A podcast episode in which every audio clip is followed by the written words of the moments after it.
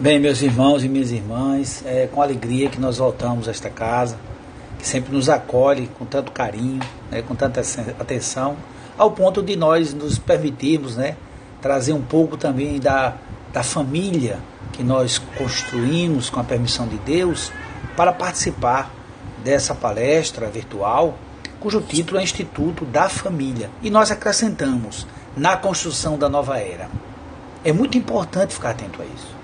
Instituto da Família na construção da nova era, da nova realidade que nós precisamos realizar, cuidar, construir, participar, ao ponto, em nosso do dia a dia, nós no, no nosso dia a dia, digamos assim, ficar mais atentos ao geral, não às vezes as minúcias as pequenas coisas que acontecem no nosso dia a dia.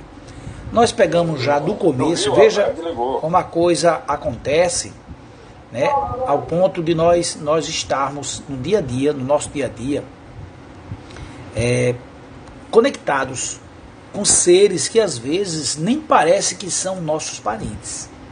Mas, em verdade, como a mensagem fala no começo, né, a mensagem traz muito bem isso, né, nesse núcleo familiar, esse espaço onde nós precisamos, todos nós precisamos estar atentos para que, neste momento, cada convívio com cada familiar, seja mais próximo, seja mais afastado, faça parte de todo um processo de construção da nova era. Porque, por vezes, nós esquecemos um pouco disso. E é importante ficarmos atentos ao nosso papel. Eu trouxe alguns, logicamente, apenas para reflexão, porque eu gosto de colocar isso. O meu papel aqui é apenas facilitador de reflexão. Se eu conseguir fazer com que quem está aqui presente, como a irmã falou muito bem na prece, encarnado e desencarnado. É bom lembrar dos nossos irmãos desencarnados, né? Que também se fazem presentes. Saúdo a todos eles. Agradecendo a Deus e a Jesus pela oportunidade de estar aqui. E também aos trabalhadores espirituais da casa para que nós possamos, no nosso dia a dia, também lembrarmos que existe uma interação permanente nossa como espiritual. Às vezes nós nos fixamos tanto na materialidade do mundo que nós esquecemos de que somos espíritos mortais. Quer ver um exemplo bem básico, que exemplo parece que não. É, simples demais, eu vou dar. Preocupação com idade. Se eu me preocupo muito com a idade do corpo físico, tá? E às vezes até me impede, é um limite para mim para alguma outra coisa. O que equivale dizer que esse olhar para mim é um olhar pequeno, míope. Porque o que é 50, 60, 70, 80 anos para um espírito que tem, olha, eu não sei nem quantidade de encarnações, são milhares. Né? Quantas vezes nós já encarnamos e desencarnamos? Então é importante cuidar do corpo, mas não se preocupar com a idade. A idade deve ser apenas para saber dos nossos limites e das nossas possibilidades, fisicamente falando. Mas voltando então ao tema, porque isso está relacionado, é importante ficar atento a isso. Eu trago quatro perguntas básicas, quatro perguntinhas para a gente ir refletindo sobre o tema. É uma forma que eu gosto de utilizar muitas vezes, de trabalhar um tema através de perguntas, para a gente ir refletir. Tendo aquela ideia né, de Aristóteles de que a dúvida é o princípio da sabedoria. Então a gente pergunta, fica com dúvida, questiona. Às vezes a pessoa vai perguntar a mim, rapaz, eu queria conversar com você sobre tal. Se você puder tirar minhas dúvidas, eu digo, pode ser que eu traga até mais dúvida, mas vamos lá. Porque a gente vai conversar, dialogar, não tem palavra definitiva. A palavra definitiva é do mestre. Eu sou apenas um aprendiz de Jesus, assim como acredito que todos nós. Primeira pergunta: o que é a construção da nova era? Porque se eu digo Instituto da Família na construção da nova era, eu tenho que entender o que é a construção da nova era. Ainda que a gente passe bem rápido por isso, para poder já a, a entrar no tema, o que é família? O que é família? Qual o papel da família na construção da nova era? E uma pergunta que não estava aqui quando eu elaborei a palestra, coloquei agora há pouco, tem 10, 15 minutos antes de começar, me veio a inspiração, eu coloquei duas, duas anotações que eu tinha. Será que se tem valorizado família como instituição e agente sócio-transformadora, como protagonista privilegiada da construção de uma nova realidade e das próprias razões de se ter esperança? Será que estamos considerando esse papel? É importante fazer essa reflexão. Ah, alguém podia estar aqui agora. Ah, mas eu, eu posso pensar assim, mas tem muita gente que não pensa assim. Olha, temos a certeza de uma coisa. O nosso compromisso primeiro é nós e Deus. As demais pessoas nós podemos exemplificar. Nós não podemos querer direcionar a vida das pessoas, direcionar a nossa vida. E na medida do possível, obviamente, auxiliar os que convivemos, aprender com, com os quais convivemos e, se conseguirmos, ser um bom exemplo. Mas isso aí já é uma outra história que nós precisamos estar atentos. Para que a gente não ache que é possível mudar o mundo sem mudar a si mesmo. Eu mudo o mundo quando eu mudo no mundo. E essa mudança, né, que inclusive o Evangelho, se a gente observar, ele traz essa noção né, de regeneração, de transformação, de mudança. Jesus, quando aportou aqui o nosso Divino Mestre, não foi para manter a situação atual, não. Ele respeitou as pessoas, como sempre respeita, mas na medida do possível, sempre que possível, ele avançava. Ele avançava. E, e, não, e não teve dúvida de, na hora de, de, parar dizer: opa, sepulcro caiado, né? Hipocrisia, hipócrita, não foi à toa, não. É claro que a dureza de Jesus, às vezes, na palavra, nem sempre retrata a, a, a suavidade do mestre. Quem registrou, às vezes, existe de uma outra forma, tem traduções e tudo mais. Mas, no geral, o que Jesus quis dizer foi: é preciso mudar. E nós estamos aqui no planeta para isso. É fundamental ficarmos atentos a isso. E o planeta está mudando.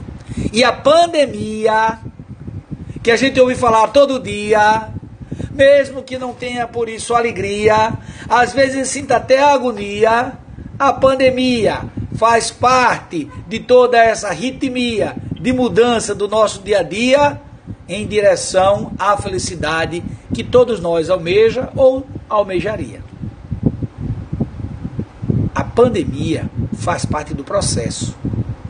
Por mais que a gente teime em negar, em mudar, eu já vi espírita, entre aspas, não digo espírita entre aspas porque parece que não é espírita, sabe? Negando a situação da pandemia, negando o vírus, negando tudo. Eu já vi espíritas assim, pessoas que já têm contato com, com a doutrina espírita e preocupado de ser espírita de direita, espírita de esquerda, não existe isso.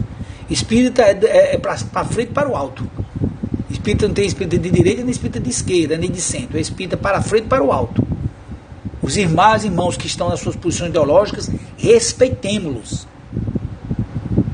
Seja que for. Agora, eu não posso negar a realidade de um processo de regeneração, de construção da nova era, já mencionada por Jesus. Lembra que no diálogo com os apóstolos, Jesus disse que até o amor esfriaria. E será que no nosso dia a dia, antes da pandemia e até durante a pandemia está acontecendo isso? Algumas pessoas que estão muito mais preocupadas consigo em ser um homem de bens do que ser um ser humano de bem? Tem muita gente ainda pensando assim. Ah, eu vou criticar? Lógico que não. Eu vou orar por essas pessoas, como eu quero que orem por mim quando eu estiver equivocado. Nós estamos no planeta para acertar. E quando a gente se desviar, por favor, orem por mim. Manda um zap pro Alonso. Alonso, é, aquela ali você deu uma ratada. Rapaz, pense direitinho, entendeu? De preferência em particular, né? Porque a técnica ensina assim. Críticas em particular, elogio em público. Aí o pessoal diz, ah, mas o elogio prejudica. Não, o elogio tem um lado bom. Aquele que recebe o elogio é que deve ter a consciência, como Chico Xavier, de dizer assim: Recebo os elogios dos meus amigos como estímulo para dizer o que sou, o que dizem que sou. Ou seja, apenas como meta. Nós trouxemos uma música que retrata um pouco essa questão da construção da nova era, que eu quero tocar para vocês. Vocês sabem que eu não posso, não consigo fazer palestra sem música. Então, nós vamos trazer uma música, tá? Espero que vocês é, gostem da letra, ou então pelo menos prestem atenção nessa letra que eu acho ela diferente. O nome da música é O Bem e o Mal.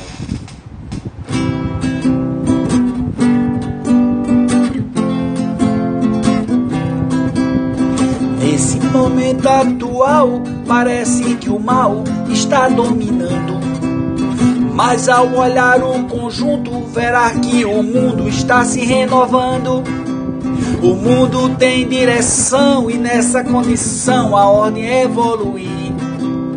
Quem confia não teme, com Jesus no leme vamos conseguir. Cristão não desanima, dá volta por cima e vai trabalhar. Em cada momento da vida, Deus nos convida a saber amar. Cristão não desanima, dá volta por cima e vai trabalhar. Em cada momento da vida, Deus nos convida a saber amar. Nessa regeneração, nossa transformação é o divino ideal. Despertar virtudes, ter a atitude do bem, não do mal. Um dia será só o amor e não mais a dor a nos impulsionar. Vou então escolher para não mais sofrer, amar e me amar. Cristão não desanima, dá volta por cima e vai trabalhar. Em cada momento da vida, Deus nos convida a saber amar. Chão não desanima, dá volta por cima e vai trabalhar. Em cada momento da vida, Deus nos convida a saber amar. A saber amar. A saber amar. Bom, a letra eu acho que traz alguma coisa para gente refletir, não traz? Não é? Lembrando que o momento atual parece que o mal está dominando, mas se olhar no conjunto, como diria Kardec, verá que o mundo está se renovando. Há uma direção nisso tudo. Há uma direção na proteção das famílias. Dia 15 de maio foi o Dia Internacional da Família. Pesquisa feita, certa feita na UNB, com jovens, Perguntou-se qual era o instituto, qual era a instituição, o que era que mais influenciava na vida deles. Perdeu o partido político, internet, você imaginar. Ganhou a família. Se você parar para observar, qualquer um que está assistindo essa live agora, encarnado ou não, vai lembrar que o momento mais alegre que teve na vida tem uma ligaçãozinha com a família. Talvez o momento mais triste da vida tenha uma ligação com a família. Ou seja, como diz a irmã Sheila, é no lar que começa a nossa missão. É na família que começa a nossa missão. E quando eu falo lar, meus irmãos e minhas irmãs, não estou falando casa. Lar, os laços de afeto que unem os seres que estão sob a égide da família. Essa ideia genial de Deus. É fundamental ficarmos atentos para isso. Porque, às vezes, e é, e é normal acontecer, viu? Não tem nenhuma crítica. Às vezes a pessoa desanima. Fica meio triste. Meu Deus, tanto problema, tanta dificuldade. Tem hora que eu não vou aguentar, tem hora que eu não aguento. Respire, tome água, vá ouvir música, passeie, vá trabalhar, dê a volta por cima. Mas cristão não desanima. Lembrar disso. Em cada momento da vida, é minuto a minuto, nós somos convidados por Deus e aí a música traz a inversão da, da, da, das atividades por conta da rima. Quando eu falo a saber é amar, eu botei para poder rimar. Mas na verdade é amar e saber. Porque o Espírito de verdade já nos orientou. Espíritas, amai-vos. Espíritas, instruí-vos. Então, nós precisamos lembrar disso. E nessa regeneração, a nossa transformação é o que Deus mais quer é o despertar das virtudes. E tem espaço mais propício para despertar as virtudes do que o ambiente familiar. Ah, claro, a casa espírita, aqui agora estamos, lógico. A vizinhança, sim, o trabalho, sim. Mas o núcleo base é o instituto da família. E instituto vem de instituição mesmo. Deus instituiu para o nosso benefício. Ai de nós se não fosse a família. Tem gente que reclama, ah, mas essa é a família, Deus, essa minha família, ah, meu Deus, não sei o que eu mereci, o que eu fiz para merecer essa família. Talvez você nem mereça. Seja uma concessão divina, seja uma graça, uma bênção. Foi de graça. Não é uma família que. A sua família não é uma desgraça. Na verdade, ela, é uma, ela foi de graça para você. Você recebeu um benefício, você, eu, nós, né? Quando eu digo você, é uma forma de falar. Eu procuro até corrigir para ninguém achar que eu estou, Deus me livre, com ar professoral, que eu sou tão aprendiz quanto qualquer um, talvez até mais devedor do que você. Por isso que eu estou palestrando. A, a, a, nossa amiga, acho que a Dani, que leu a, palestra, leu a mensagem, ela disse logo: ó, isso, pregador com servidor se distanciar não pode, não. Pregar é fácil, vá servir. Então, não foi, Dani? Eu lembro que a Dani leu algumas partes aí, e, eu, ela, e ela parece que. Se eu vou ajudar o Alonso. Aí chega aí, enfatizou assim na fala, a entonação dela já falou que, meu Deus, isso foi para mim. Obrigado, Dani. Na verdade, meus irmãos, tudo é para nós. Como alguém certa feita já disse de forma inteligente, a vantagem do palestrante é que ele é sempre convidado a ficar até o final da palestra. Não tem como ele distrair. então, tudo que os Espíritos puderem inspirar, tudo o que ele escreveu, né, através dos estudos, vai primeiro para ele. Então, estou dizendo para vocês obviamente, para mim.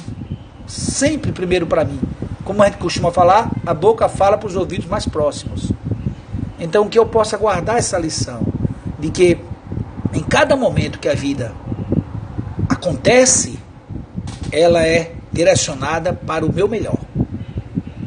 A vida é muito mais do que as situações vividas.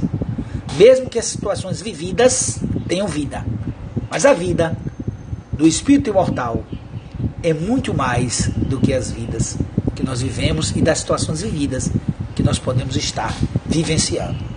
Fiquemos atentos a isso para lembrar da nossa grandeza enquanto ser imortal, espírito de luz, ainda um pouco obscurecido pelo orgulho, pelo egoísmo, né? principalmente, não vou dizer outros defeitos não, para a gente não ficar meio assim para baixo, vamos levantar, ó, a gente está aqui para vencer, a vida, a vida se vai para frente e para o alto, porque essa é a proposta de Deus para nós.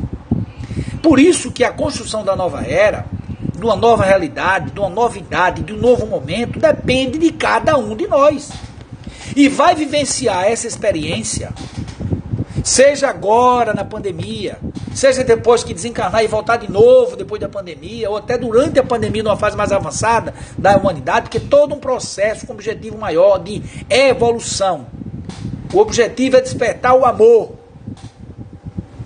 quem procurar no espaço em que está fazer esse esforço, vai sair na vantagem. Não é? Lógico. Olha, fulano, vem cá, vamos reunir aí. Vamos juntar um dinheirinho ali para fazer um lanche. Aí eu juntei, você juntou, o outro não juntou. Bom, a gente por caridade pode até ajudar. Mas quem está na vantagem é a gente que juntou. Eu estou falando isso materialmente, eu não imagine virtudes. Naturalmente, quem busca desverter a atitude do bem e não do mal, em relação assim, em relação aos outros, ele vai elevar a vibração. E elevando a vibração, ele vai poder ocupar locais e espaços físicos e espirituais que ele que outro não ocupa. Então, quando a Terra se tornar como está se tornando regenerada, com todo o processo de dor, de aperto, de sufoco, de desencarne pelo coronavírus, pela Covid, Todo esse processo é para, é como fosse, imagine, uma lavanderia. Está sendo, tá sendo lavada a roupa suja. É em casa mesmo. Não tem pra onde correr, não. E aí, a gente que costumava usar máscara sem máscara, né? Porque a gente é, às vezes a gente é meio mascarado, a gente apresenta as coisas, a gente apresenta publicamente o que na prática em casa não é. Né? Às vezes na rua, olá, tudo bem? Em casa, ah, aquela grosseria, parecendo papel de enrola prego, na rua é papel de seda. Então, a gente já usava máscara, só que ainda não tinha identificado, né? A gente usava uma máscarazinha, só que era invisível, era a máscara da personalidade. Nós fomos convidados na pandemia usar máscara para o corpo físico, desmascarando o espírito imortal. Se enxergue, se olhe, observe, nós, nós construiremos na Terra a chamada nova era, a, um planeta de regeneração, a partir do momento em que mais espíritos bondosos venham habitar na Terra. E como é que vem habitar espíritos bondosos na Terra? Nós que vamos atrair. Nós que vamos atrair. Os espíritos bondosos, espíritos vão afastar os que não estão bondosos ainda. Agora há pouco, como falei para vocês antes de começar a palestra, nós fizemos um estudo né, com o grupo lá do, de Cacimbinhas, a Casa Família de Cristo, que nós somos trabalhador voluntário, nós fizemos sobre, falando do, da justiça divina, do céu e inferno. E tem, assim, problema conosco, né? Quer dizer, a coisa é com a gente mesmo, é com ninguém não. Não é lá fora, não. Não, é muito fácil. Ah, eu só fiz isso porque eu estava obsidiado. Sim. E quem atraiu a obsessão? Foi bem Não, foi de graça. Olhe, pode até vir um obsessor de graça, vem. Mas se você tem merecimento, ó, a técnica é essa. Eu me elevo, quando eu me elevo, eu não sou alcançado. Por isso que quando alguém está obsidiado, ao invés de criticar, vamos não, não, ajuda ela a se elevar. Fique fixando que é obsessão, não. Ajuda ela a se elevar, a se auto-evangelizar, a modificar. E no planeta, nós precisamos banir o orgulho e o egoísmo em cada atitude.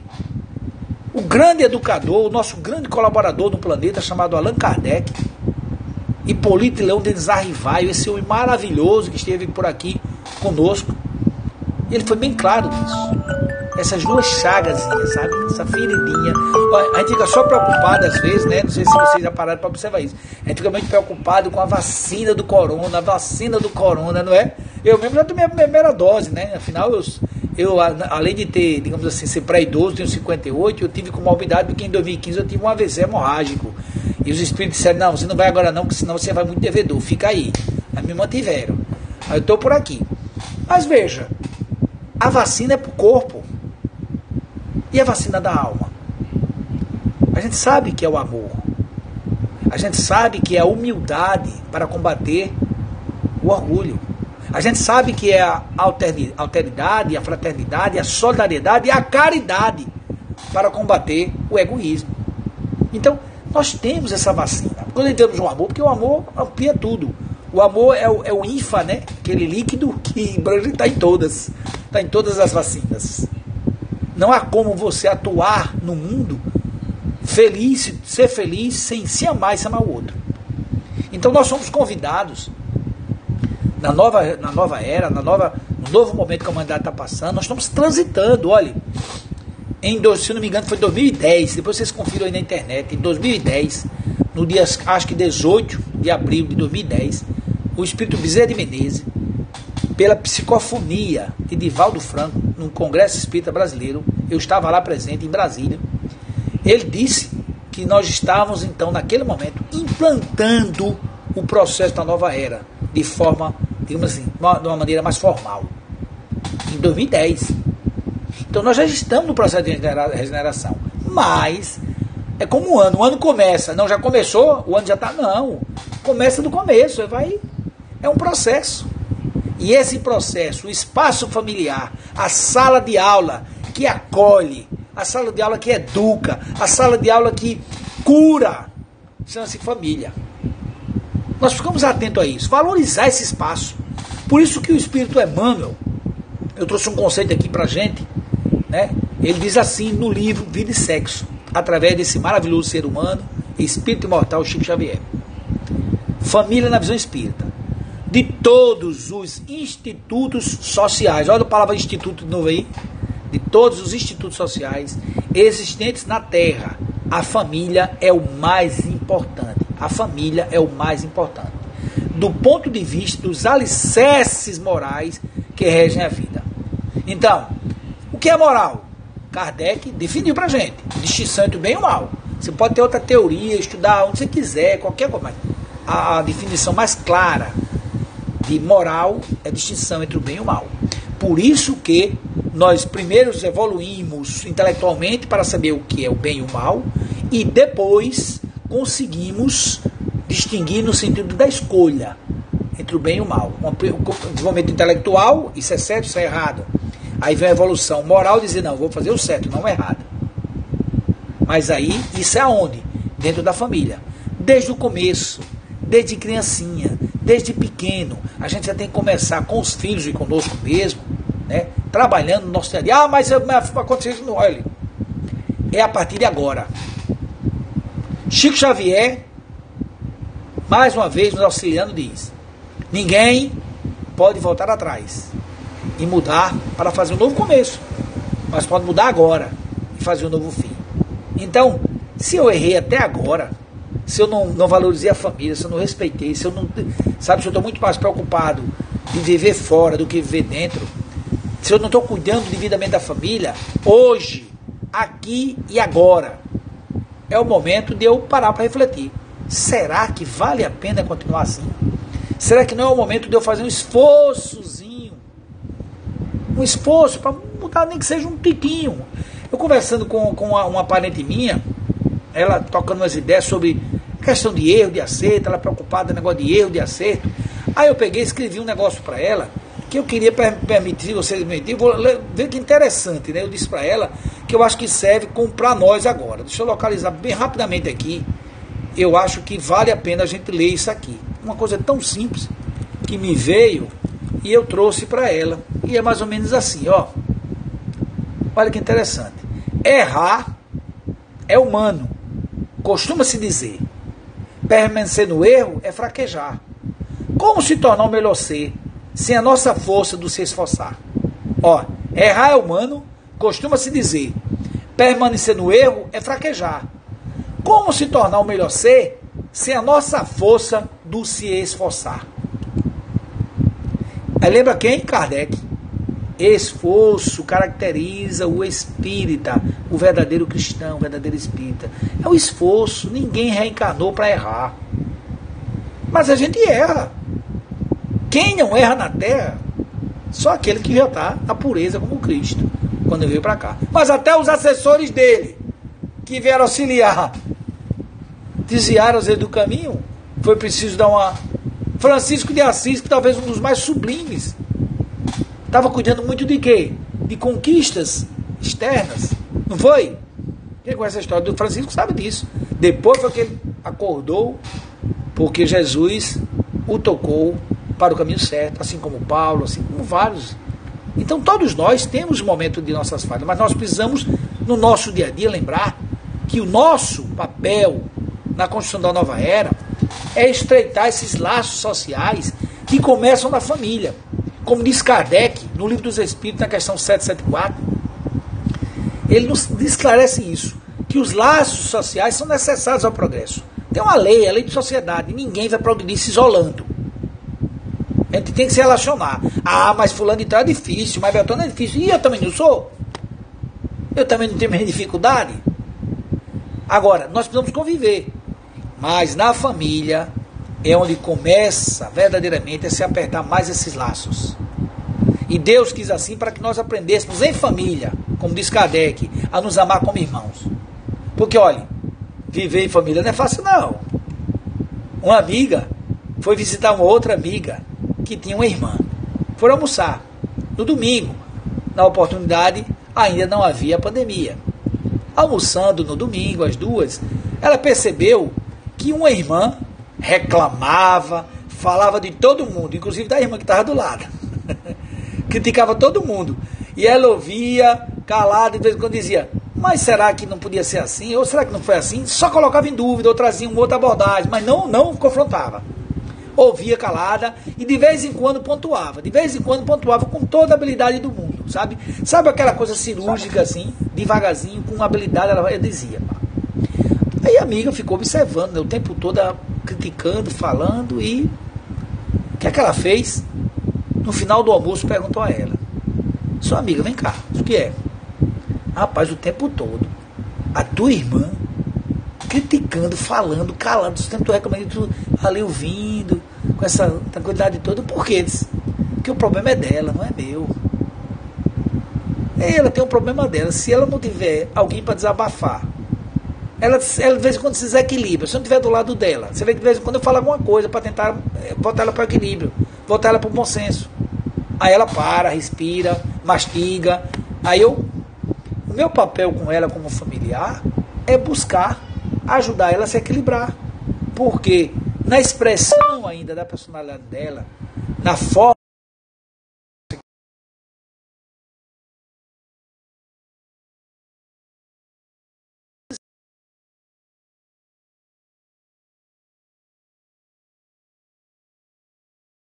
Ela continuou ouvindo a irmã, trocando ideias com a irmã, e sempre que possível, a amiga aprendeu o exemplo.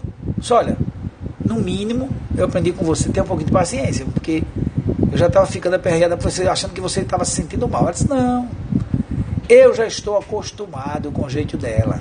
Olha que interessante. Família é costume também, viu? A gente precisa acostumar com o jeito do outro, se adaptar ao outro. A gente quer muito que as pessoas se adaptem a gente, né?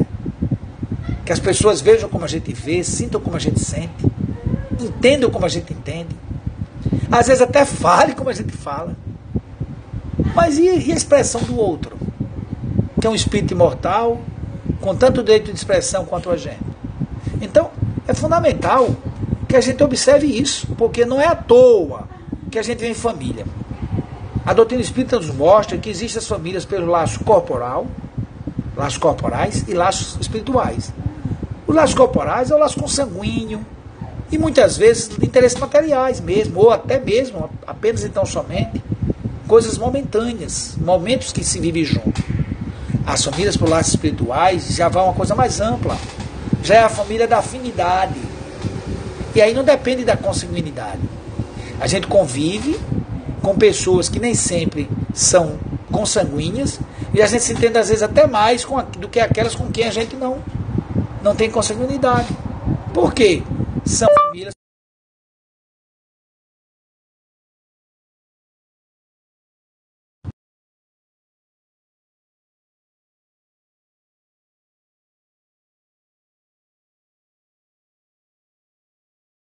famílias delas. Agora, nós simplesmente precisamos e devemos, né, na medida do possível, como essa amiga, pontuar. E para isso tem que ter muita habilidade. Porque às vezes você pode querer dizer algo para alguém e você pode simplesmente magoar essa pessoa porque não teve habilidade de dizer, de falar. Por isso é recomendado o sanduíche positivo. Né? Todo mundo acha que já conhece sanduíche positivo, né? Todo mundo conhece? Quem, quem não conhece, levanta a mão aí, por favor. Ou melhor, quem não conhecer, fica como está. Quem já conhecer, diga que conhece. Porque eu tenho uma pesquisa aqui. Então, teoricamente, unanimidade não conhece ainda a história. Tomara que não. Mas vamos lá. O que é o sanduíche positivo? O sanduíche tem três partes, pelo menos. Nós temos uma parte, a outra e a outra. O miolo está no meio. O que é o sanduíche positivo? Você faz a crítica necessária, está aqui, no meio. Mas só que antes você elogia e termina elogiando. Então você não começa criticando. Você faz o elogio sincero, faz a crítica necessária e termina com um elogio sincero. Por exemplo, digamos que a Carla queria chegar para mim e dizer, Alonso, pai, você. Ela sabe que eu atrasei na palestra, para chegar na hora atrasei. Mas ela não quer me magoar. Ela pode chegar para mim e dizer, Alonso, a gente adora quando você traz o violão para tocar, tão bom, é tão legal. Mas se você puder chegar no horário, seria tão interessante. Mas a gente adora que você traz o violão para tocar. Então, a gente sempre tem algo para elogiar no outro. É o nosso olhar que precisa educar. E olhe, em especial, nós precisamos auxiliar um ao outro a ter limites na vida. Principalmente quem está na governança do lado do ponto de vista de pai e de mãe. Não necessariamente pai e mãe biológico, mas o pai e mãe do papel. Nós precisamos estar isso. Nós precisamos estar atentos a isso. Porque às vezes a gente não dá limite aos filhos agora e mais tarde a gente pode terminar tendo dificuldade com eles e ainda mais, arcando com as consequências de não tê-lo feito. Daí é necessário ter esse cuidado. Talvez uma das coisas mais trabalhosas hoje no nosso dia a dia é justamente essa questão do limite. Por isso tem uma história interessante que eu gosto de fazer de contar, de um casal que está andando na rua e de repente o marido vê um rapaz cortando uma árvore. E ele vai e reclama, diz, olha, o rapaz está destruindo a árvore. A esposa meu avô, tenha calma, mas não sabe o que ele está fazendo, vamos seguir, depois a gente vê isso aí, ele deve estar tá trabalhando. Tempos depois, aquela mesma árvore, eles passam pelo mesmo local, a árvore está frondosa, bonita.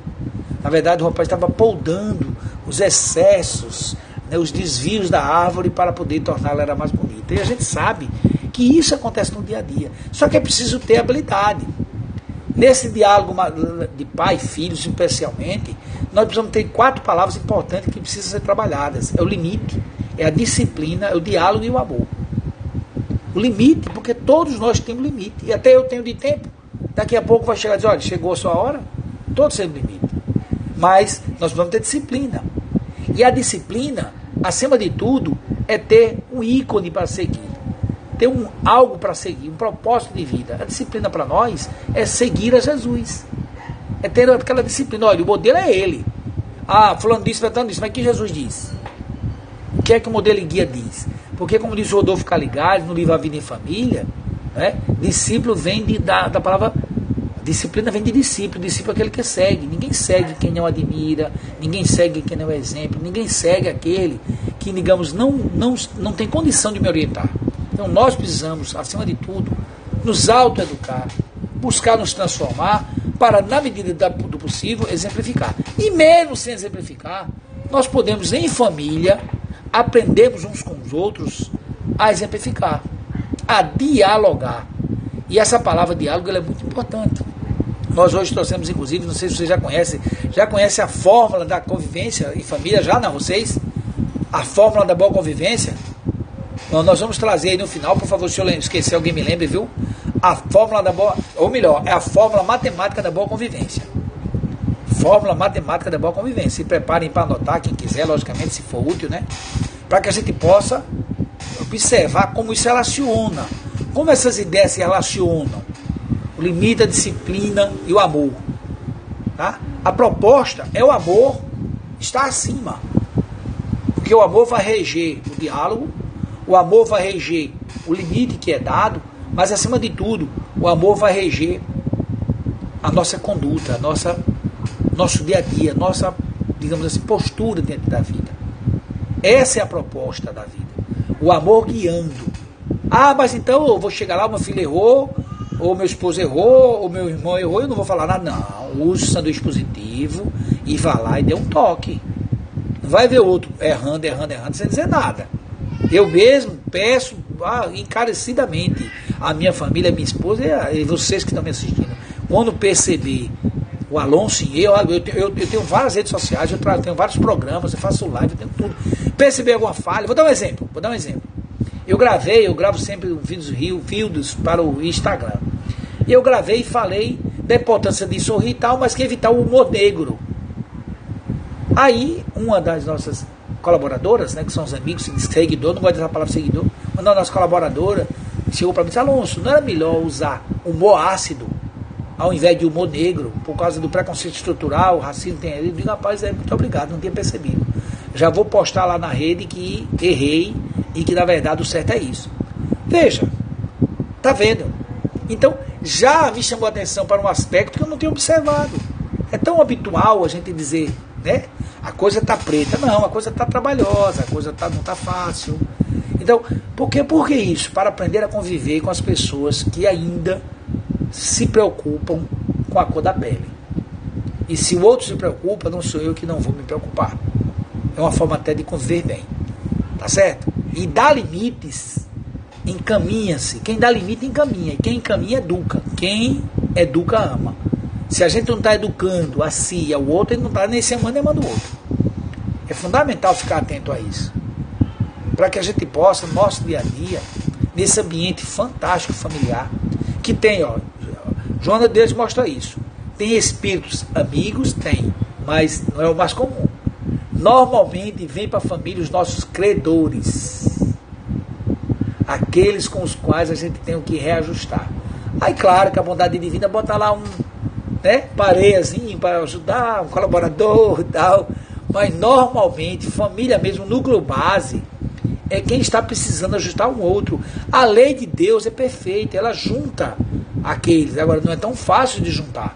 Cada questão da encarnação, planejamento e tal. Por isso que a gente não deve perder a oportunidade de, quando estiver em família, de conviver em família, porque foi tão trabalhoso construir aquela família para nós e não vamos dar valor? Tem que aproveitar o máximo, sabe? Família. Viver na família não é ser uma ilha. Viver na família é ser um com todos. Um com todos. Por isso que existe né, a fórmula matemática da boa convivência. E vocês vejam como é fácil de decorar. R mais T mais 3P mais 2D mais C igual a BC vezes A. Decoraram? Essa é a fórmula matemática da boa convivência. Vou repetir, veja como é fácil. R mais T mais 3P mais 2D mais C igual a BC vezes A. Mas pelo amor de Deus, o que é isso?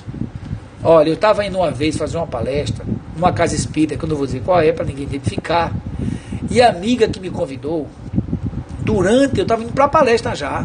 Salão, rapaz, tu faz um favor, pede aí os amigos espirituais para dizer, para passar para tu alguma coisa, para tu dizer lá no grupo, porque tá, tá uma dificuldade de convivência. O negócio não tá fácil, não. Tem umas duas pessoas lá que estão chateadas com a vida, que tá fazendo assim assado e sei o que e tal. E agora, o que, é que eu vou dizer? Viu, eu estou indo fazer uma palestra de um assunto, né? E eu não posso falar por falar, tem que ser alguma coisa que tenha utilidade. Né? Do mesmo jeito que o Berto de Campos disse que gosta, quer escrever com proveito, né? agora que ele está com Cristo, eu quero falar com proveito, para mim e para os outros. Mas fiquei, fiquei pensando, aí eu, dali de onde ela ligou para mim, faltava 10 minutos para a palestra, até a casa espírita, eu tentando imaginar. E nada, nada. Eu digo, meu Deus, eu estou um médio caldo de pedra mesmo. Não consigo captar nada. E vamos embora. Aí quando chega lá para fazer a palestra, falar com as pessoas, vou lá para a sala, para aquela sala que a gente de preparação, né? Ainda era palestra, palestra presencial, né? Aí eu sentei naquela sala, que inclusive lá na casa tem, na casa né, da paz, no Caminho da Paz, aquela salazinha tranquila, que ali é bom para a gente, sabe, se estabilizar, manter a conexão. Aí eu orei, orei, implorei, roguei para os amigos espirituais, me ajudem para dizer alguma coisa que seja útil. Aí eu vi assim mesmo, eu vi de um amigo espiritual dizendo assim: existe uma fórmula matemática da boa convivência, para você decorar logo. Eu fiquei assim, como assim? Aí disse: R mais T mais 3P mais 2D mais C igual a BC vezes A. Eu digo o quê? Vou repetir, decore e deixe que vai fluir, não é? E fluiu.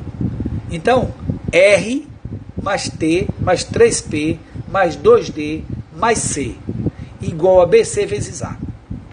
R, respeito.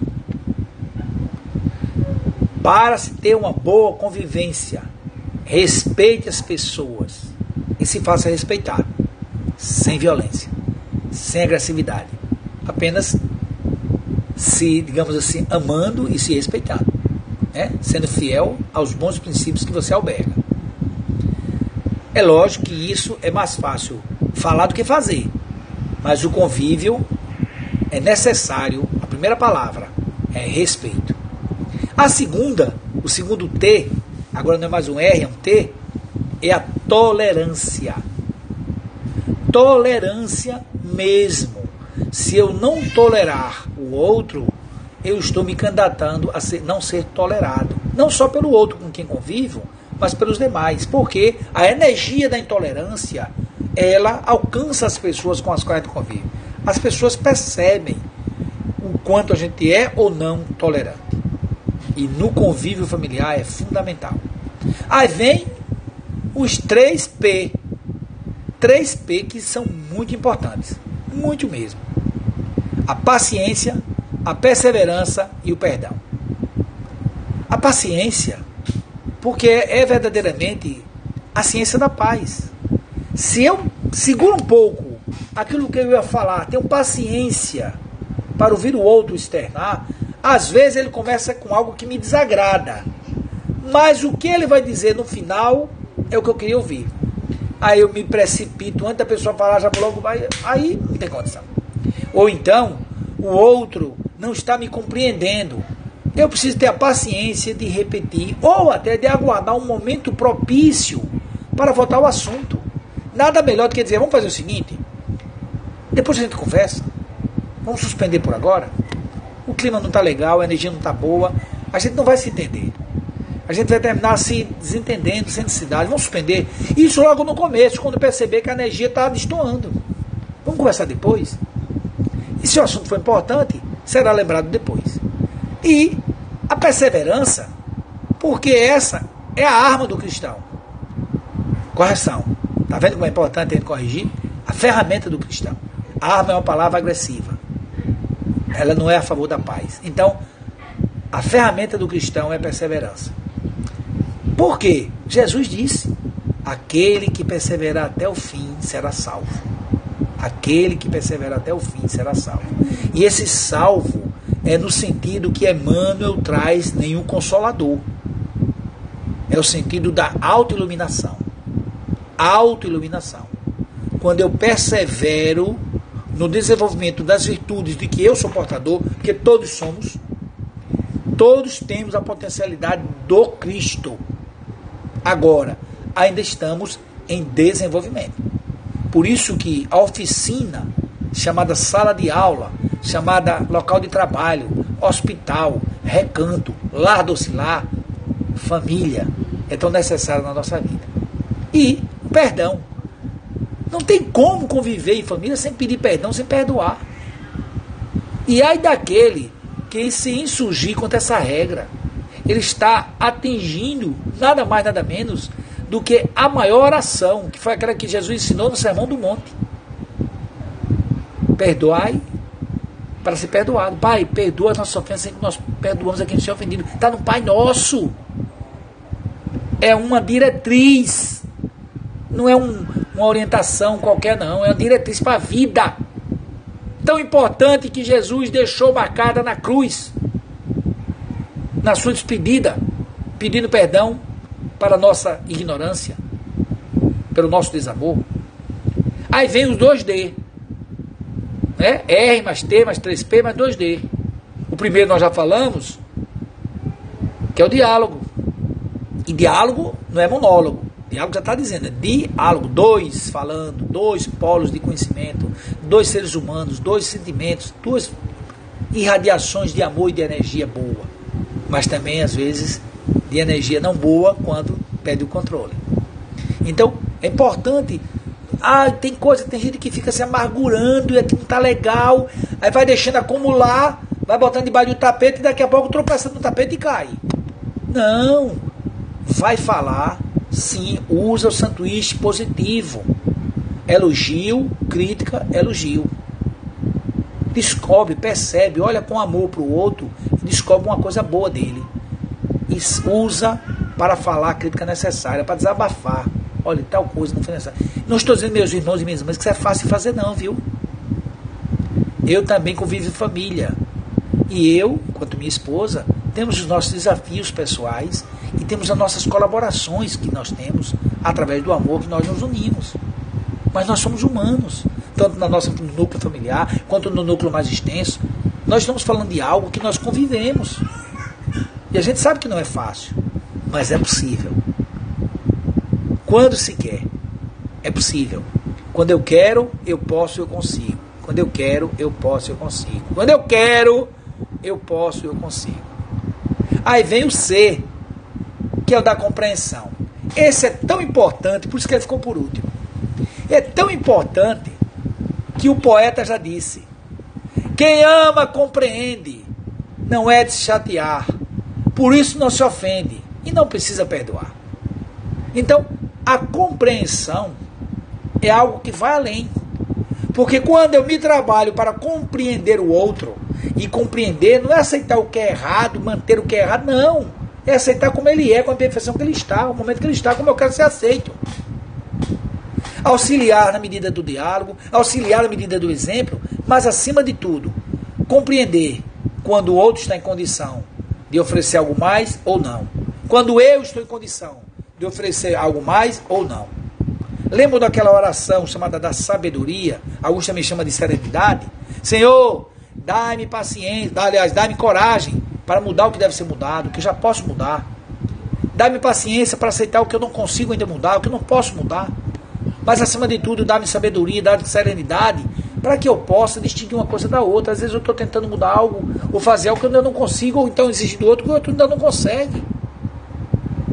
E a gente precisa, olha, perseverar, persistir. Aí sim, vem o BC, que é a boa convivência. E vem o X, BC vezes XA, que é aumenta o amor. A boa convivência aumenta o amor. Porque o amor é a energia que está em cada um de nós. Mas não é o amor que mantém o relacionamento. É o relacionamento que mantém o amor. É como se dá o relacionamento que a gente vai conseguir manter essa chama acesa, aumentar, ampliar, fazer com que ela construa em nós e nos outros um ambiente sagrado, de eu encher a boca para dizer lar, doce lar. Eu adoro a minha família. Ah, tem toda a dificuldade, mas eu gosto de estar em família, entende? E isso é construção. Não é de uma hora para outra que a gente vai conseguir mas é se esforçando, tentando, lutando. Aos poucos nós vamos conseguindo. Nós vamos tentando, nos esforçando, errando, recomeçando. Lembrando que Emmanuel fala, mas o Chico, no livro Encontro Marcado, se a memória não me falha, confiram depois, no capítulo que ele fala de renovações. Renovações, capítulo 5, se não me engano, do, do Encontro Marcado. Logo no começo ele diz que é para a gente pausar, para refletir, para refazer, para recomeçar. Jamais pausar para censurar ou lamentar. Olha que interessante. Pausou, pa, para, para, vamos tentar refazer, vamos recomeçar, vamos dialogar, vamos ver como é que a gente faz para melhorar. É sempre possível melhorar o que está bom e melhorar o que ainda não despertou para o bom. Por quê? Só o bem é eterno e permanente. Todo o mal é temporário e aparente. Lembremos disso. O amor é que constrói. Eu queria agora concluir a nossa fala nesse momento, podendo voltar de novo se alguém quiser fazer uma intervenção, trocar ideias, mas afinal só quem falou foi eu, né? Levei a palavra, não quis devolver mais, vou devolver daqui a pouco. Trazer uma música que eu gosto muito, que talvez você já conheça, que é o amor, que é a transformação. Por isso que a música diz amar para transformar.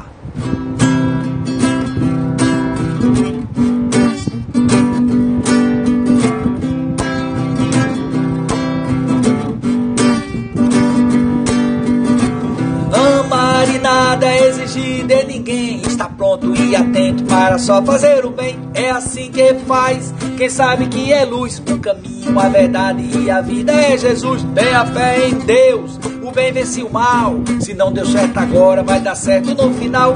Amar e mudar é só começar. Eu quero, eu posso, eu vou amar, amar e me amar. Pra transformar, amar e me amar. Pra transformar, amar e me amar. Pra transformar, amar e me amar.